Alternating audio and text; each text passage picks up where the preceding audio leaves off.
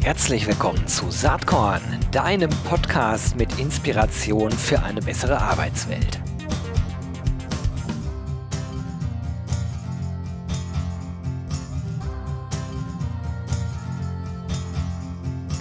Ja, hallo und herzlich willkommen zum Saatkorn Podcast. Ich freue mich schon wie Bolle auf diese, ähm, auf diese Episode, denn äh, Daniel Mühlbauer ist heute hier äh, zu Gast. Äh, da freue ich mich sehr drüber. Hi Daniel, herzlich willkommen.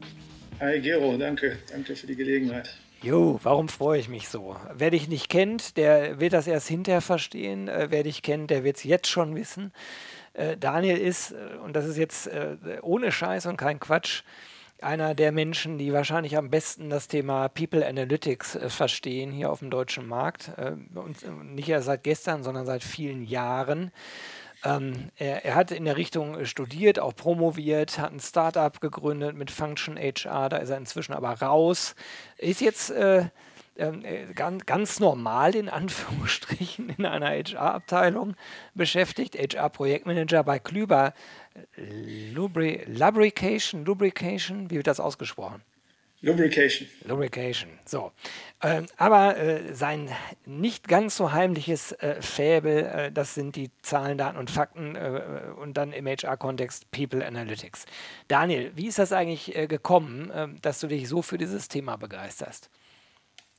Ja, vielen Dank erstmal für die liebe Einleitung. Ähm, ich freue mich sehr, dass ich das Thema eben auch so mittlerweile so vertreten kann. Das ist eine lange Reise, wie du selber auch sagst, ähm, die da schon hinter mir liegt. Ähm, obwohl Leute, die mich kennen, wissen, dass ich noch gar nicht so alt bin, mit knapp Ende 30, ähm, hat mich das Thema eben schon immer fasziniert. Und ich kann jetzt relativ weit ausholen, ohne dass ich viel Zeit brauche. Mich hat schon immer interessiert, warum Menschen in Organisationen und im Umfeld von Organisationen bestimmte Verhaltensweisen zeigen. Warum Menschen sich entscheiden, ähm, sich zu bewerben, warum Menschen sich entscheiden, im Bewerbungsprozess ähm, am Ball zu bleiben, warum Menschen sich entscheiden, ähm, einen Job anzunehmen, wenn sie vielleicht sogar das Glück haben, zwei, drei Jobs zur Auswahl zu haben im, im Rahmen einer Bewerbungsphase, warum sie sich auch bei bestimmten Firmen bewerben, bei anderen vielleicht nicht, warum sie, wenn sie sich beworben haben, ähm, bestimmte Motivations Level zeigen, Leistungsniveaus zeigen, warum sie bestimmte Karrierepfade einschlagen, warum sie mit manchen Menschen besser zusammenarbeiten als mit anderen, warum sie in bestimmten Gruppengrößen besser funktionieren als in anderen, warum sie ihren Job lieben, warum sie gerne zur Arbeit gehen oder warum sie manchmal nicht so gern zur Arbeit gehen. Und dann auch, warum sie bei manchen Unternehmen dazu tendieren, bis zur Rente zu bleiben und bei anderen eben eher dazu tendieren, vielleicht verschiedenste Tätigkeiten einzunehmen und auch für verschiedenste Arbeitgeber im Laufe ihres Lebens zu arbeiten und dann eben auch, warum sie das Unternehmen verlassen. Also du siehst, es gibt ganz viele Warum-Fragen, eine ganz besondere W-Frage, die mich immer schon umgetrieben hat. Das hat mich schon im Studium total interessiert, weil ich das immer ja, ein Stück weit ähm, interessant fand, dass es so dieser klassische Broterwerb, ne, der sich jetzt stark schon wandelt, in, in Richtung Selbstverwirklichung, aber wo man immer sagt, das sind doch lebenswichtige Entscheidungen. Ähm, aus verschiedensten Gründen. Und deswegen hat mich immer interessiert, was die Motivlage da ist. Und so bin ich im Personalbereich gelandet, auch vom Studium her, von der Promotion her, ähm, später auch mit dem Startup und dann ähm, jetzt auch im Projektmanagement interessiert mich das auch weiterhin. Und neben diesem Projektmanagement eben, wie du richtig sagst, ganz persönlich auch warum Menschen bestimmte Verhaltensweisen tun. Und People Analytics ist für mich das Werkzeug, diese Dinge herauszufinden. Ja, das ist cool. Ähm, wenn man die ganzen W-Fragen äh, wirklich sofort beantworten könnte, dann wären äh, sämtliche Recruiting- und Retention-Mysterien äh, mit einem Schlag aufgedeckt. Ganz so einfach ist es nicht. Das ahnt man natürlich auch schon, wenn man sich die Vielzahl dieser Warum-Fragen auf der Zunge zergehen lässt. Aber ähm, wir bewegen uns ja in einer ganz spannenden Zeit, wodurch Technologie auf einmal Dinge möglich werden, werden, die vor zehn Jahren oder vielleicht sogar vor fünf Jahren noch gar nicht möglich waren, nämlich all das zu messen. Und ähm, das ist vielleicht dann auch, auch so eine Frage, also wenn man erstmal versteht, dass diese Messbarkeit und die äh, damit äh, verbundene Datenerhebung die Grundlage ist. Äh, wo stehen wir da jetzt? Also ich erlebe ja oft, dass Unternehmen genau daran scheitern, dass sie äh, vielleicht Daten erheben, aber gar nicht genau wissen, was sie damit machen sollen. Wie, wie kann, man, wie kann man sich so einem Thema nähern? Ne? Was du jetzt eingangs gesagt hast, diese Warum-Fragen zu beantworten, ist ja schon die ganz große Kunst. Aber vielleicht gibt es ja ein paar kleinere Schritte erstmal dahin. Ja, also die Warum-Fragen entstehen eigentlich aus der Beschäftigung mit den vielleicht im ersten Schritt mal HR-bezogenen Problemen oder Herausforderungen, die wir haben ähm, im Unternehmen. Also haben wir vielleicht nicht genug junge Talente? Haben wir vielleicht äh, eine nicht ausreichend, für unsere Meinung nicht ausreichend diverse Belegschaft? Ähm, sind wir nicht schnell genug an der einen oder anderen Stelle, wenn es um Recruiting geht? Ähm, verlassen uns zu viele Menschen, die wir vorher ja, betriebswirtschaftlich gesehen sehr teuer weitergebildet haben mhm. oder ausgebildet haben, ähm, etc. etc. Also ich glaube, man sollte sich immer vom Business-Problem, vom tatsächlich betriebswirtschaftlichen Problem oder ich sage jetzt mal menschenbezogenen Problem, also wo hat man eine Herausforderung, dass Menschen sehr unglücklich sind, man keine gute Work-Life-Balance hat, sehr viel Stress hat, keine, keine gesunde Arbeitsumgebung auch im, im rein psychologischen Sinn. Ähm, das sind so Problemstellungen, aus denen dann Warum-Fragen ähm, ja, entstehen. Ne? Also indem man zum Beispiel ganz praktisch jetzt äh, sagt, wir sehen in den Daten, das ist dann sehr deskriptiv, dass wir auf bestimmten Management-Ebenen wenig Frauen zum Beispiel beschäftigen. Und dann könnte man als nächstes sofort fragen, warum. Mhm. Und da, so, so würde ich mich immer nähern. Ich würde immer das Business-Problem erstmal aufsuchen, ähm, das, das wir mit HR vielleicht beantworten können und dann eben fragen, was die Daten, Zahlen und Fakten sind im Rahmen dieses und im Kontext dieses Problems. Du sprichst einen ganz wichtigen Punkt an. Wir befinden uns eigentlich jetzt an einer Situation mit der zunehmenden Digitalisierung, wo viele dieser Daten, die vorher als Informationen auch vorlagen, aber eben analog, ähm, in irgendwelchen Personalakten, Aktenschränken, in irgendwelchen Archiven, ähm, jetzt plötzlich digitalisiert werden in verschiedensten Lösungen, ähm, die man da anwenden kann und jetzt plötzlich am Mitarbeiter, an der Mitarbeiterin quasi in Reihe geschaltet werden können. Wir wissen, woher bewerben sich die Menschen, dann äh, werden sie bei uns, wenn sie das Angebot annehmen und sich erfolgreich bewerben, dann wissen wir, wann sie angefangen haben, äh, kennen so ein bisschen ihre verschiedenen Informationen aus dem Lebenslauf und können dann immer weitere Datenfelder im Verlauf ihres Berufslebens an genau diesen selben Mitarbeiter, genau diese selbe Mitarbeiterin dranhängen. Nicht, dass wir auf Individualniveau total interessiert an dieser Einzelinformation wären. Aber an den aggregierten Daten, die sich daraus mhm. ergeben, kann man dann eben diese Warum-Fragen beantworten. Naja, genau. Da, ich meine, klar, äh, Thema Datenschutz spielt bei People Analytics natürlich eine ganz grundlegende Rolle. Und wie du gerade schon sagst, man muss nicht immer auf Individualebene Lieschen Müller äh, runter, sondern Aggregation oder anonymisierte Datensätze helfen schon viel weiter. Äh, mein Eindruck ist manchmal, dass ähm, HR-Departments dazu neigen, direkt von äh, kompletten HR-Dashboards zu träumen, wo man äh, wie in so einer großen Schaltzentrale sitzt, sofort alles äh, in Realtime ablesen kann und dementsprechend dann auch äh, äh, Aktionen folgen lassen kann, also das in Handlungen umzumünzen. Das ist natürlich äh, so eine gewisse Utopie. Ne? Man startet, glaube ich, in der Regel ja erstmal viel kleiner. Und ähm, worauf ich hinaus will, ist, wenn man jetzt anfängt, dieses Thema äh, Data Analytics oder genauer äh, spezifiziert People Analytics zu starten, äh, sich damit zu befassen, welche Anfängerfehler sollte man vermeiden?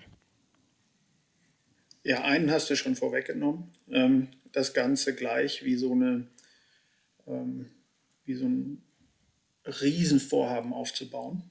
Ähm, man sollte eine Vision haben, man sollte klar wissen, wo man hin möchte. Also es ist in Ordnung, sich vorzunehmen, dass man irgendwann, die Zeitdauer hängt so ein bisschen vom Unternehmen ab und den, den Kontextfaktoren, bei dieser integrierten People Analytics Umgebung oder dem People Analytics Ökosystem landen möchte, wo man quasi über eine ähm, statistische Auswertungssoftware Zugriff auf integrierte HR-Datensätze hat und dann viele Fragen ad hoc auch schnell beantworten kann, neben den Standardreports im Dashboard. Das kann ja die Vision sein. Der Weg dahin wird aber über einzelne Lösungen von Teilproblemen führen. Und diese Probleme sollte man sich erstmal in Pilotform wahrscheinlich ähm, zur Brust nehmen und genauer anschauen. Also das Recruiting-Problem mit Daten analysieren, daraus Antworten und Erkenntnisse gewinnen, um dann den zum Beispiel den Recruiting-Prozess bei bestimmten Zielgruppen anzupassen und bei anderen so zu belassen, wie er ist. Ja? Mhm.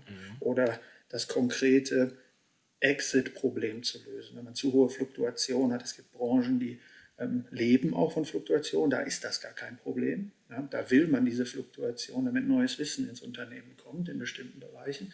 Aber wenn Fluktuation für mich ein Problem ist, ähm, weil ich zum Beispiel sehr lange Nachfolgeplanungsprozesse habe für bestimmte sehr kritische Positionen, die am Arbeitsmarkt schwer zu rekrutieren sind, dann muss ich mich über Fluktuation genauer informieren. Und da muss ich erstmal wissen, habe ich welche, wo habe ich welche, ist die zu hoch und dann über diese Einzelprobleme ähm, ein bisschen Schwung gewinnen für diese Themen. Ja? Ähm, wenn man sich mit dem großen Ganzen gleich reinfällt, dann insbesondere dass wir im HR ja jetzt nicht unbedingt den Ruf genießen, immer die Meisterinnen und Meister der Zahlen, Daten, zu sein, ähm, wird man dann möglicherweise im ersten Schritt eher belächelt, ähm, als wenn man mit einem konkreten Problem eine datenbasierte Lösung findet und bessere Entscheidungen ermöglicht. Und dann kann man eben schrittweise beweisen, was man da alles drauf hat und so Schwung gewinnen für diese große Reise zum zum Ökosystem People Analytics. Hm. Zwei äh, Facetten fallen mir dazu ein. Da ist einmal die geschätzte Ute Näher, mit der ich äh, vor einiger Zeit mal sprach und äh, die sagte ähm, gewissermaßen, dass Zahlen, Daten, Fakten die Sprache des Business sind ja, würde ich unterstreichen. Ne? Also Entscheidungen werden in betriebswirtschaftlichen Organisationen in der Regel auf Basis von Zahlen, Daten, Fakten äh, getroffen und dass HR sich damit schwer tut und oft nicht die Sprache des Business spricht. Also spezifischer hat sie über Recruiting gesprochen. Glaube ich, kann man einen Haken dran machen und steckt auch in dem, was du ähm, gerade gesagt hast. Und das andere, was ich aber ähm, auch ganz spannend finde bei dem, was du gerade gesagt hast, ich will das eigentlich nur nochmal unterstreichen, ist, die, diese eine Kennzahl, die kann in unterschiedlichen Kontexten, Organisationen, Situationen und Unternehmen ja was ganz Unterschiedliches bedeuten. Ne? So wie du es gerade auch dargestellt hast. Ne? Stichwort Fluktuation, ist das gut oder schlecht? Also ich muss es natürlich irgendwo in Relation zu meiner eigenen Situation auch sehen. Das ist ultra wichtig, das gilt für alles. Also ich habe einen Lieblingscartoon von Marketunist. Ähm, da ist ein riesiges Dashboard mit 10, 15, 20 verschiedenen Grafiken und ähm, Diagrammen. Äh, und davor stehen zwei Personen und die eine sagt, was ist denn die Kennzahl hier unten? Und dann sagt er, ja, das ist die Kennzahl, die angibt, wie gut wir die anderen Kennzahlen verstehen.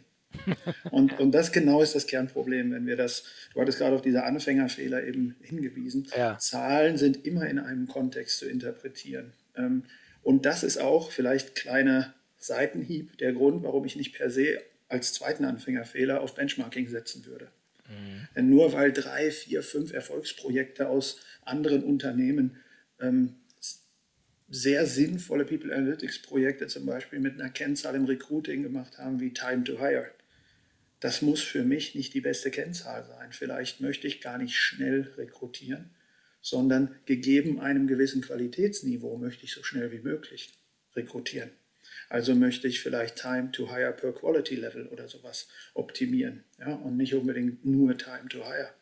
Und genauso ist das eben wie vorhin mit der Fluktuation angesprochen. Das heißt, die Anfängerfehler sind, wenn man das nochmal zusammenfasst, eigentlich bitte nicht anfangen nach dem Motto irgendwas mit Zahlen das sehe ich auch ganz häufig. Man hat jetzt eine neue digitale Lösung, deswegen hat man ein paar mehr Daten zur Verfügung und dann fragt man sich, was können wir mit den Daten machen? Das ist die falsche Frage. Die erste Frage muss lauten, wo haben wir Businessprobleme und haben wir dann Daten, die wir im Rahmen der Lösung dieser Probleme nutzen können? Das heißt, irgendwas mit Zahlen ist für mich genauso verwerflich wie irgendwas mit Menschen. Mhm. Da habe ich auch immer so einen schönen Witz gehört, wenn ich irgendwas mit Menschen machen wollte, wäre ich Pathologe geworden. Ähm, das ist genau dieser, dieser Punkt, das müssen wir schon ein bisschen konkreter sehen. Das zweite ist, People Analytics ist für mich nicht einfach HR Controlling 2.0. Ja, das ist nicht einfach dieselbe KPI-orientierte, vergangenheitsbezogene Reporting-Umwelt, die ich nur jetzt ein bisschen schöner machen kann mit einem Dashboard, sondern People Analytics versucht eben auch Sachen vorherzusagen. Versucht in die Zukunft ein Stück weit statistisch zu, zu schauen und Trends abzuleiten. Ja, und das Dritte ist eigentlich, dass man sich dann trotzdem, wenn man angefangen hat, nicht mit den typischen ähm, ja, Totschlagargumenten abwimmeln lassen soll. Ja? Wenn, ich erlebe das häufig, dass dann Menschen sehr enthusiastisch in das Thema People Analytics starten im Unternehmen und dann kommt jemand, der im Zweifel vielleicht noch höher in der Hierarchie steht und sagt, wir brauchen erstmal voll integrierte Datensätze, bevor wir überhaupt mit People Analytics anfangen können. Oder wir müssen jetzt erstmal digitalisieren. Äh, oder auch, ja, ein tolles Argument ist immer, hier menschelt es doch, das kann man gar nicht berechnen. Ja, das sind alles Stereotypen und Mythen, die eigentlich so nicht stimmen, sondern man kann im Kleinen mit einem guten Business Case unglaublich viel erreichen, selbst wenn man nur Fehlzeitenanalysen gemacht hat oder nur Fluktuationsanalysen und sich um Recruiting, Experience, Diversity, ähm, Karrierepfade, Weiterbildung noch gar nicht gekümmert hat. Na gut, klar, äh, getreu dem, was du eben gesagt hast. Ne? Also äh, schau erstmal, wo du dein Business-Problem hast und schau dann, ob du Zahlen hast, die dir helfen, das zu interpretieren und, und vielleicht auch lösen zu können. Was mich so mal interessiert ist, ähm, wenn man das konsequent zu Ende denkt, oder zumindest kann der Eindruck entstehen, dass äh, sozusagen der Mensch an sich vielleicht gar nicht gar nichts mehr beitragen muss. Also wenn ich dann so eine ganz tolle Zahlen, Daten, Fakten, Dashboard-Welt habe, dann purzeln alle Entscheidungen mehr oder weniger automatisiert hinaus. Man kann ja manchmal den Eindruck haben, wenn man sich so die Werbung der ganzen Recruiting, Matching, äh, Produkte und Dienstleister und Anbieter anschaut, äh, das ist ja alles automatisiert und den Mensch braucht es gar nicht. Wie ist denn da deine Meinung dazu? Wie viel Zeit hast du, Jo? Ich habe, also da habe ich ganz, das ist ein mein Thema, Podcast, da kann man, ja. können wir jetzt so lange machen, wie wir wollen. Sehr schön. Also da können wir tatsächlich einen Riesenfass aufmachen. Ich glaube, da kann man tatsächlich eine Reihe drüber machen, aber, aber vielleicht im Kern ähm, die, die sehr einfache Entzauberung dieses Mythos, den du da gerade skizziert hast, ist eigentlich schon datenschutztechnisch gegeben. Mhm. Ähm, in der Datenschutzgrundverordnung ist ein entscheidungsersetzendes Verfahren überhaupt nicht erlaubt. So, damit hat sich das mit dieser vollständigen Automatisierung etc., die überall angepriesen wird, zumindest in, ähm, im Einflussgebiet der Datenschutzgrundverordnung ähm, schon mal erledigt. Ja. Das heißt, wir müssen da sowieso aufpassen, was wir, was wir tun und wie wir das umsetzen. Ähm, ich gehe vielleicht nochmal zurück in, den, in, in mein Verständnis von People Analytics. Mein ja. Verständnis von People Analytics ist, dass wir die Anwendung, die fundierte und wissenschaftlich fundierte Anwendung von quantitativen und qualitativen Analysemethoden nutzen zum Zweck der verbesserten Entscheidungsfindung, nicht zum Zweck der Abschaffung von menschlichen Entscheidungen mhm. ähm, oder vollständigen Automatisierung, sondern ich möchte eigentlich nur die Essenz, die Erkenntnisse, die in den Daten bezüglich bestimmter Phänomene wie zum Beispiel Kündigungsentscheidungen ähm, drinstecken. Die möchte ich möglichst schnell und möglichst klar und möglichst valide zur Verfügung stellen, damit diejenige oder derjenige, der das jetzt entscheiden muss, was wir tun, strategisch, um zum Beispiel eine Kündigungsquote in bestimmten Talentbereichen zu senken, damit er möglichst schnell Bescheid weiß. Und mhm. das, ist, das ist so ein bisschen, glaube ich, das Erste, was man da mal entzaubern muss. Das Zweite ist, das wäre jetzt eher zum Thema KI. Das würde ich heute nicht so stark machen, weil wir über People Analytics sprechen. Aber wenn du über Automatisierung sprichst und man liest überall, ähm, HR wird komplett automatisiert etc., das ist genauso Hype, wie der Hype um People Analytics heißt, dass man alle Insights, alle Erkenntnisse rund um den Menschen immer parat hat zu jeder Tages- und Nachtzeit. Nein, es wird immer darum gehen, dass der Mensch dann ja im wissenschaftlichen Kontext würde man sagen, statistische Inferenz betreibt. Das heißt, Ableitungen aus den Ergebnissen, die ihm von Maschinen gebracht werden, ähm, dann vollführt und sich für eine klare Handlungsalternative entscheidet und für einen Umgang, vielleicht sehr differenzierten Umgang äh, mit konkreten Handlungsfolgen. Und da kommen wir nicht raus. Also das ist auch unsere Verantwortung. Wir sind doch die Employee Champions, ne? darf man nicht vergessen. HR ist doch der Fachbereich, wenn es um Menschen geht. Diese Verantwortung müssen wir auch wahrnehmen. Ähm, nur weil wir jetzt eine weitere Form von Information dazu bekommen, ähm, neben den ganzen anderen Informationsressourcen, die wir haben, zu denen zum Beispiel auch unser Bauchgefühl und unsere Erfahrung gehört. Ja, da wird das jetzt ergänzt um analytische, valide analytische Ergebnisse, auf Basis dessen wir bessere Entscheidungen treffen können. Ja, die Betrachtungsweise, die finde ich total klasse. Ähm, denn, also ganz subjektiv, ich bin totaler Technologiefreund und gleichzeitig ein totaler Menschenfreund. Und das finde ich ist auch überhaupt gar kein Widerspruch. Ähm, äh, in meinem Denken geht es darum, sozusagen das bestmögliche Miteinander im Grunde genommen hinzubekommen. Und da können natürlich Zahlen, Daten, Fakten, Technologie massiv helfen, ähm, Entscheidungen besser zu untermauern äh, oder vielleicht äh, schneller äh, zu fällen. Oder vielleicht auch gar nicht so zu entscheiden, wie die Zahlen suggerieren, aber dann mit dem vollen Bewusstsein zu sagen, habe ich mich aber anders entschieden, weil, kann ja auch ein Weg sein. Ne?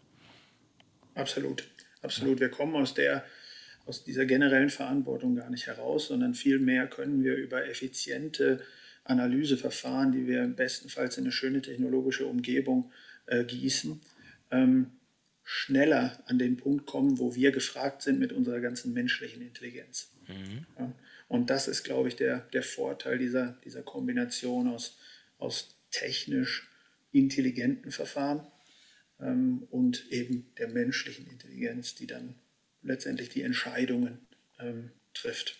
Aber dazu ist eine ganze Reihe an Dingen notwendig, ähm, die, die, ja, die erstmal geschaffen werden müssen, auch damit wir in diese Situation kommen.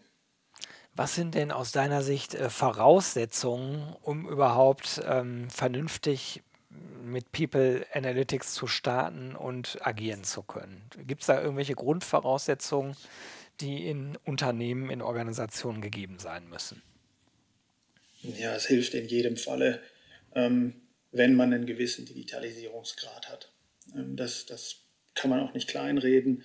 Ähm, natürlich hat es auch schon wissenschaftliche Forschung gegeben, bevor es die Digitalisierung gab. Ähm, nur die war eben viel mühsamer ähm, und begrenzt in der Anwendung bestimmter analytischer Methoden. Ähm, und diese Zeit hat man im betrieblichen Kontext häufig nicht. Wenn man heute noch vollständig analog unterwegs ist im, im HR, ähm, dann wird man sehr schnell auf gewisse Schwierigkeiten stoßen, die Daten eben schnell genug und in der ausreichenden Qualität zur Verfügung zu haben. Vor allem auch die Qualität, auch die Fehlerbereinigung ist digital viel leichter möglich, ähm, als wenn man jetzt händisch äh, analoge Akten korrigieren muss oder Aufzeichnungen korrigieren muss. Ähm, das macht sich schon, schon viel leichter. Das heißt, das ist überhaupt keine Frage, dass ein gewisser Digitalisierungsgrad hier hilft. Insbesondere, wenn man in der Lage ist, diese Daten aus diesen Lösungen dann auch zu integrieren. Das ist der zweite wichtige Punkt Faktor, an den man sehr früh denken muss, selbst wenn man ihn vielleicht zur Beantwortung dieses ersten Pilotthemas noch nicht so stark braucht, ähm, weil man sich vielleicht nur im Bereich Recruiting aufhält, in Anführungsstrichen, der ist ja schon schwierig genug. Ähm, aber wenn man sich jetzt zum Beispiel komplexere Fragen stellen möchte, wie zum Beispiel, okay, die Personen aus, aus welchen Rekrutierungskanälen rekrutiere ich Personen, die eine möglichst geringe Erstjahresfluktuation haben, sogenannte Frühfluktuation. Da muss man schon Daten zusammenbringen aus der Recruiting-Welt und aus der Fluktuationswelt. Ne? Da muss man dann schon in der Lage sein, diese Daten vernünftig zu verknüpfen. Dafür gibt es natürlich Datenbanklösungen. Es gibt aber im ersten Schritt dafür auch Excel. Also das muss jetzt nicht immer ähm, gleich ähm, die, die SQL-Datenbank sein oder so im, im, im, im Data Warehouse, in der Data Warehouse-Lösung. Das ist wieder das Thema Vision. Da will man dann, da will man dann hin. Das ist sicherlich ein Aspekt. Und ein Aspekt, der aus meiner Sicht vollkommen unterschätzt wird, ist das Thema Mindset. Ähm, ich weiß, das ist ein Buzzword. Ähm, deswegen will ich das nochmal ein bisschen spezifizieren. Ich meine damit eigentlich eine geistige Haltung. Eine geistige Haltung zum Thema Daten im HR-Bereich. Wenn ich eine Kultur im HR-Bereich habe, die, und ich mache es jetzt bewusst extrem, ähm, sich im Recruiting-Prozess noch Sternzeichen anguckt, dann muss ich mit dem People Analytics-Projekt nicht unbedingt jetzt erwarten, dass ich durchstarten kann, weil man offensichtlich auf Pseudoscience setzt und, ähm, und offensichtlich noch nicht für qualitativ hochwertige Zahlen, Daten und Fakten ausreichend sensibilisiert ist. Das Zweite, wenn ich den HR Zahlen, Daten, Fakten ähm, nicht ausreichend Glauben schenke, weil ich zum Beispiel dem Vorurteil aufsitze, dass man den menschlichen Aspekt in Unternehmen ähm, nicht in Zahlen fassen, also gar nicht in Zahlen fassen kann. Ähm, ja, dann muss ich mit dem Projekt auch nicht vorangehen. Das heißt, man muss auch eine gewisse Sensibilisierung schaffen für alle Beteiligten ähm, im HR-Bereich mindestens, ähm, auf der Business-Partner-Seite, in den Centers of Expertise oder Excellence, in den verschiedenen Säulen des, des täglichen HR-Prozesses, ähm, dass Zahlen, Daten, Fakten eine gewisse Entscheidungsqualität bedingen.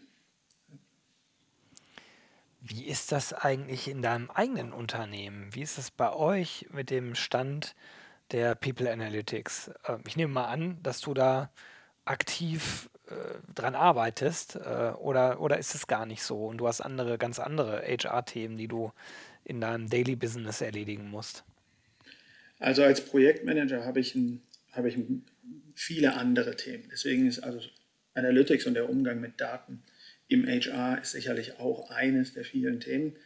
Ich muss allerdings ehrlich sagen, dass ich viel Einblick da gar nicht so richtig geben darf. Ja, ähm, verstehe. Einfach weil das, weil das interner sind, über die ich Klar. so ähm, nicht sprechen kann. Ich kann nur sagen, dass das auf unserer persönlichen Reise, im Rahmen unserer unternehmerischen Reise auf dem Weg in die Zukunft der Arbeit auch eines der, der Standbeine ist, an dem wir, an dem wir arbeiten.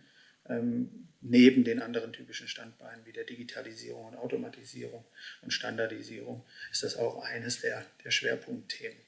Ich kann, dir aber, ich kann dir aber sagen, wie ich es bei vielen Unternehmen, ohne jetzt einzeln herauszuheben, ähm, erlebe. Gerne. Und was so natürliche Treiber sind. Ähm, ich würde mal sagen, ich erlebe häufig, dass schon sehr professionell mit dem Thema People Analytics umgegangen wird, wenn ein Unternehmen sowieso schon sehr Zahlen, Daten, Fakten orientiert ist.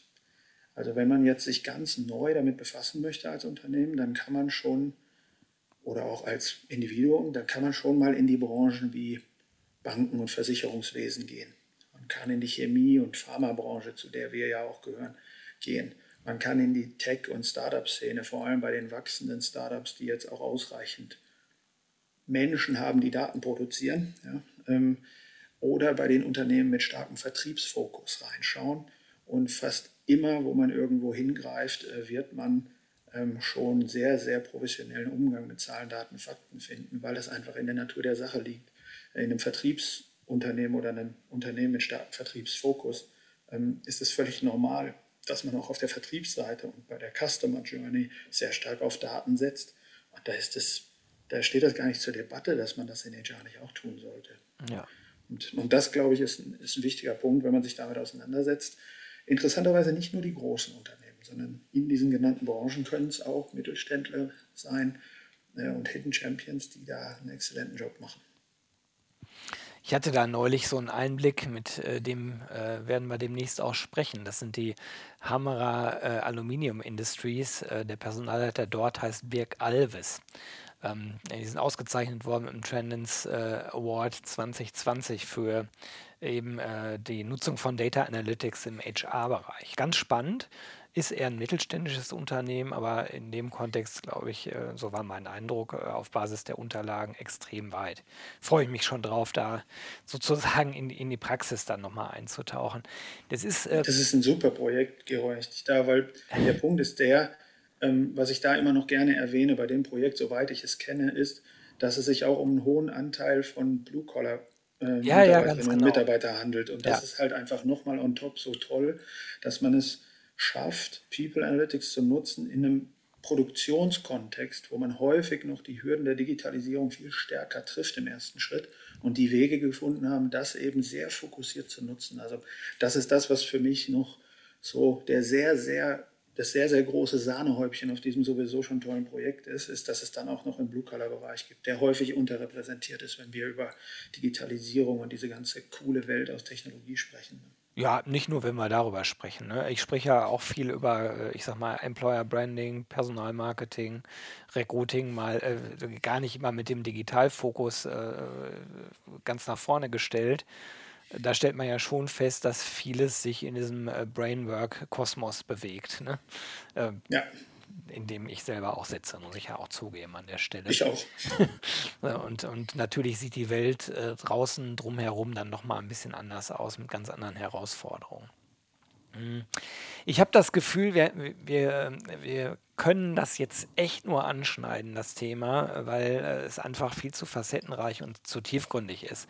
Ich würde nämlich super gern mit dir nochmal ausführlicher über äh, Predictive Analytics sprechen, was ja gerade im Recruiting auch ähm, zumindest als Vision eine riesengroße Rolle spielt. Ne? Also wenn ich weiß, wen ich mal eingestellt habe, der oder die dann heute noch in meinem Unternehmen ist, nach drei bis fünf Jahren, und ich weiß, wie diese Menschen sich entwickelt haben, dann kann ich natürlich Rückschlüsse ziehen auf Sourcing und Recruiting, ähm, äh, was für Typen ähm, äh, mit großer Wahrscheinlichkeit in diesem Unternehmen ähm, ja, erfolgreich sein werden.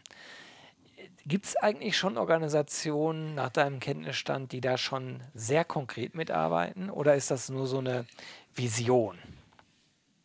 Also in, ich würde sagen, im überwiegenden Fall ist es eine Vision. Mhm. Ähm, genauso wie es am Anfang People Analytics oft genannt wurde und dann war es doch irgendwie ähm, ja, Dashboarding 2.0 mit deskriptiven Statistiken, was für bestimmte Fragen übrigens absolut sinnvoll ist. Ne? Also deskriptive Statistik ist einfach ein Anwendungsgebiet der Statistik für bestimmte Fragestellungen. Ja. Wenn ich wissen möchte, wie viele Frauen habe ich auf bestimmten Management-Ebenen ähm, als Mitarbeiterin, dann ist eine deskriptive Statistik völlig ausreichend ähm, und kann mir das schnell beantworten.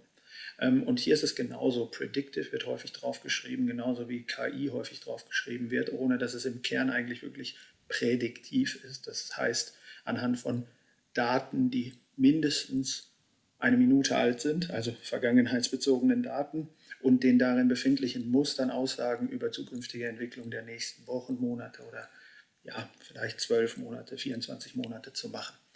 Ähm, wo ist das am ehesten schon der Fall? Ähm, ich glaube, dass es am ehesten, na hier weiß ich sogar, ich weiß, dass es am ehesten schon im Falle der Fluktuationsvorhersage angewendet wird. Mhm. Ähm, Insbesondere, weil die Fluktuationsentscheidung ähm, an sich eine 0-1-Entscheidung ist. Ja? Ich gehe oder ich bleibe jeden Tag aufs Neue. Kann ich, selbst wenn ich die nicht bewusst treffe, aber ein Mensch bleibt oder geht. Er hat an jedem Tag die Möglichkeit, ähm, sich, sich zu entscheiden, ob er oder sie sich nach einem neuen Job umschaut. Dieser Prozess selbst, bis man dann tatsächlich geht, ist natürlich ein bisschen langgezogener und fluider. Aber grundsätzlich ist es eine 0-1-Variable. Ich bin bis zu einem Zeitpunkt noch da und dann bin ich weg. Mhm. Ähm, und diese 0-1-Variable, dafür gibt es schon sehr, sehr viele statistische Methoden, die das sehr gut ähm, modellieren können und dann anhand dieser Modelle eben auf Basis vergangenheitsbezogener Daten eben die Zukunft ähm, ein Stück weit vorhersagen können. Will sagen, vielleicht findet ein Modell heraus, dass ein ganz starker Treiber der Fluktuationsentscheidung die Nähe zum Arbeitsort ist. Ja?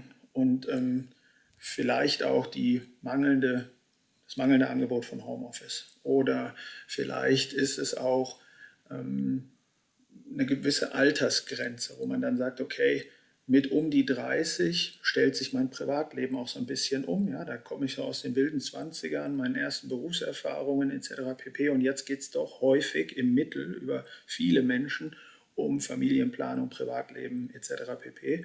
Und dafür braucht man vielleicht einfach einen anderen Arbeitskontext, vielleicht mit ein bisschen berechenbareren Arbeitszeiten und so weiter und so fort. Und das kann häufig zu einer Fluktuationsentscheidung führen, ne? dass man dann sagt, ich gehe mhm, ein bisschen in einen anderen Kontext. Und deswegen ist das unheimlich gut modellierbar und wir haben auch häufig unheimlich viele Daten schon darüber, sodass wir ähm, diese sogenannte Flight Risk Prediction ähm, dann durchführen können. Da gibt es auch schon eine sehr, sehr gute wissenschaftliche Fundierung zur Fluktuationsentscheidung und zu Fluktuationsmodellen, sodass man sich auch sehr gut inspirieren lassen kann von existierenden wissenschaftlichen Studien, Meta-Analysen etc.